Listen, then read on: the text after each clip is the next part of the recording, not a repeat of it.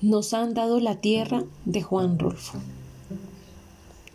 Después de tantas horas de caminar sin encontrar ni una sombra de árbol, ni una semilla de árbol, ni una raíz de nada, se oye el ladrar de los perros.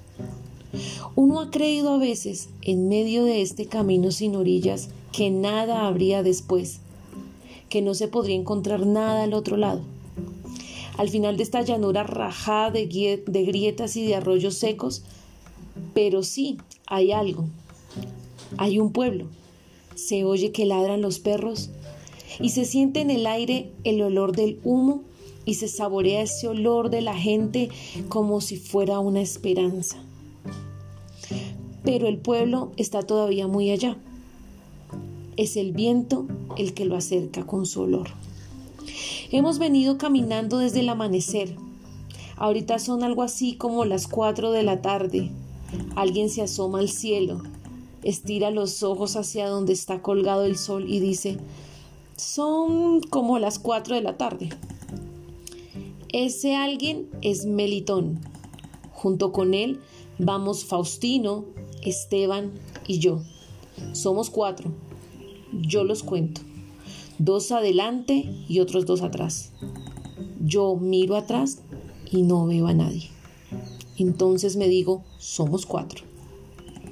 Hace rato, como a eso de las once, éramos veintitantos, pero puñito a puñito se han ido esparciendo hasta quedar nada más que este nudo que somos nosotros.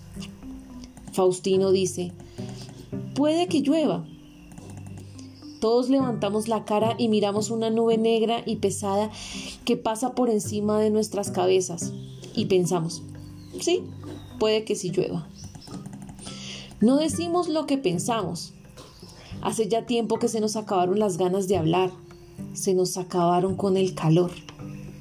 Uno conversaría muy a gusto en otra parte, pero aquí cuesta trabajo. Uno charla aquí y las palabras se calientan en la boca con el calor de afuera y se le resecan a uno en la lengua hasta que acaban con el resuello. Así son las cosas aquí. Por eso a nadie le da por conversar. Cae una gota de agua grande, gorda, haciendo un agujero en la tierra y dejando un masacote como la de un salivazo. Cae sola. Nosotros esperamos a que sigan cayendo más y las buscamos con los ojos, pero no hay más agua. No llueve. Ahora se mira al cielo, se ve a la nube aguacero corriéndose muy lejos, a toda prisa. El viento que viene del pueblo se le arrima empujándola contra las sombras azules de los cerros. Y a la gota caída por equivocación se la come la tierra y la desaparece en su sed. ¿Qué diablos haría en este llano tan grande? ¿Para qué sirve? Hemos vuelto a caminar. Nos habíamos detenido para ver llover pero no llovió. Ahora volvemos a caminar y a mí se me ocurre que hemos caminado más de lo que llevamos andando. Se me ocurre eso. De haber llovido quizás se me hubieran, se me hubieran ocurrido otras cosas. Con todo, yo sé que desde que yo era muchacho no vi llover nunca sobre el llano, lo que se llama llover. No, el llano no es cosa que sirva, no hay ni conejos, ni pájaros, no hay nada, a no ser unos cuantos árboles desnutridos y una que otra manchita de hierba con las hojas enroscadas. A no ser eso, no hay nada. Por aquí vamos nosotros, los cuatro, a pie. Antes andábamos a caballo y traíamos terciada una escopeta. Ahora no traemos ni siquiera un fusil. Yo siempre he pensado que en eso de quitarnos la escopeta hicieron bien. Por acá resulta peligroso andar armado. Lo matan a uno sin avisarle, viéndolo a toda hora con la treinta amarrada a las correas. Pero los caballos son otro asunto. De venir a caballo ya hubiéramos probado el agua verde del río y paseado nuestros estómagos por las calles del pueblo para que se les bajara la comida. Ya lo hubiéramos hecho de tener todos aquellos caballos que teníamos. pero también nos quitaron los caballos junto con la escopeta. Vuelvo hacia todos lados y miro el llano. Y tamaña tierra para nada. Se le resbalan a uno los ojos al no encontrar cosa que lo detenga. No hay nada. Solo unas cuantas lagartijas salen a asomar la cabeza por encima de sus agujeros. Y luego que sienten el calor del sol, corren a esconderse en la sombrita de una piedra. Pero nosotros, cuando tengamos que trabajar aquí, ¿qué haremos para enfriarnos del sol? ¿Ah? Porque a nosotros no nos dieron una costra, porque nos dieron una, esta costra de tierra seca para que la sembráramos. Nos dijeron, del pueblo para acá es de ustedes. Nosotros preguntamos, ¿el llano? Sí, el llano, todo el llano grande. Nosotros paramos la cara para decir que el llano no lo queríamos, que queríamos lo que estaba junto al río. Del río para allá, por Las Vegas, donde están esos árboles con hojas coloridas, buen pasto y tierra buena, no este duro pellejo de vaca que se llama llano. Pero no nos dejaron decir nuestras cosas. El delegado no venía a conversar con nosotros, nos puso los papeles en la mano y nos dijo, no se vayan a asustar por tener tanto terreno para ustedes solos. Es que el llano... Eh, eh, eh señor delegado, son miles y miles de parejas de bueyes arando, pero no hay agua. Ni siquiera para hacer un, buche hay agua. ¿Y el temporal? Nadie les dijo que se les iba a dotar con tierras de riego. En cuanto allí llueva, se levantará el maíz como si lo estiraran. Pero el delegado, la tierra está desbalada, dura. No creemos que el arado se entierre en esta, en esta tierra como cantera. Tierra de llano. Habría que hacer agujeros con el asadón para sembrar la semilla, y ni aún así es positivo que nazca nada, ni maíz, ni nada nacerá. Entonces dijo el delegado, eso manifiéstelo por escrito, y ahora váyanse. Es al terreno al que tienen que atacar, no al gobierno que les da la tierra. Entonces dijimos, espérenos usted, señor delegado. Nosotros no hemos dicho nada contra el centro. Todo es contra el llano. No se puede contra lo que no se puede. Eso es lo que hemos dicho. Espérenos usted para explicarle. Mire, vamos a comenzar. ¿Por dónde íbamos? Ah, pero el, el delegado no quiso ir. Así nos han dado esta tierra. En este comal acalorado, quieren que sembremos semillas de algo para ver si algo retoña y se levanta.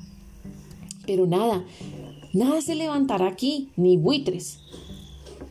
Uno los ve allá cada cuando muy arriba volando a la carrera, tratando de salir lo más pronto posible de este blanco terregal endurecido, donde nada se mueve y por donde uno camina como reculando. Entonces Melitón dice, ¿esta es la tierra que nos han dado? Y Faustino dice, ¿qué? Yo no digo nada, yo pienso. Melitón no tiene la cabeza en su lugar, ha de ser el calor el que lo tiene que, el que lo hace hablar así. El calor que le ha traspasado el sombrero y que le ha calentado la cabeza. Y si no, ¿por qué dice lo que dice? ¿Cuál tierra nos ha dado Melitón? Aquí no hay ni la tantita que se necesitaría para el viento jugar con los remolinos.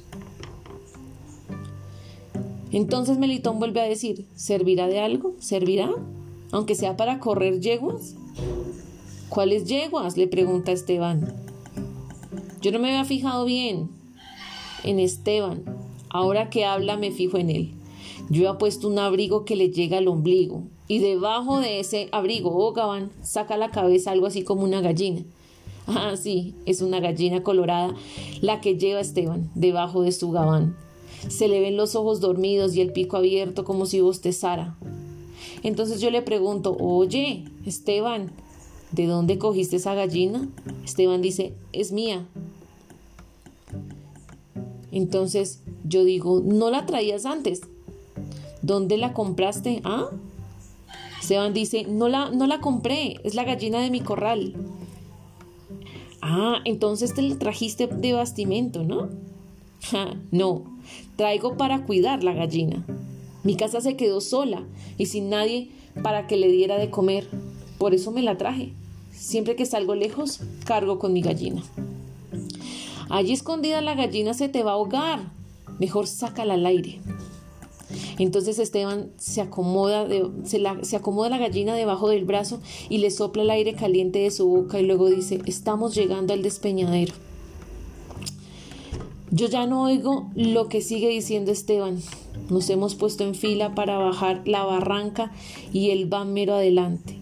Se ve que ha agarrado a la gallina por las patas y la sangolotea a cada rato para no golpearle la cabeza contra las piedras.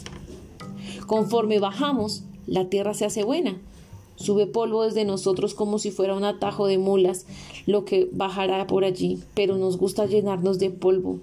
Nos gusta, después de venir durante once horas pisando la dureza del llano, nos sentimos muy a gusto envueltos en aquellas cosas que brincan sobre nosotros y sabe a tierra. Por encima del río, sobre las copas verdes de los árboles, vuelan un conjunto de aves verdes. Eso también es lo que nos gusta. Ahora los ladridos de los perros se oyen junto a nosotros, y es que el viento que viene del pueblo retacha en la barranca y la llena de todos sus ruidos. Esteban ha vuelto a abrazar su gallina y cuando nos acercamos a las primeras casas le desata las patas para desentumecerla. Y luego él y su gallina desaparecen detrás de unos arbustos. Y dijo, por aquí arriendo yo. Eso dijo Esteban. Nosotros Seguimos adelante, más adentro del pueblo. La tierra que nos, que nos han dado está allá arriba.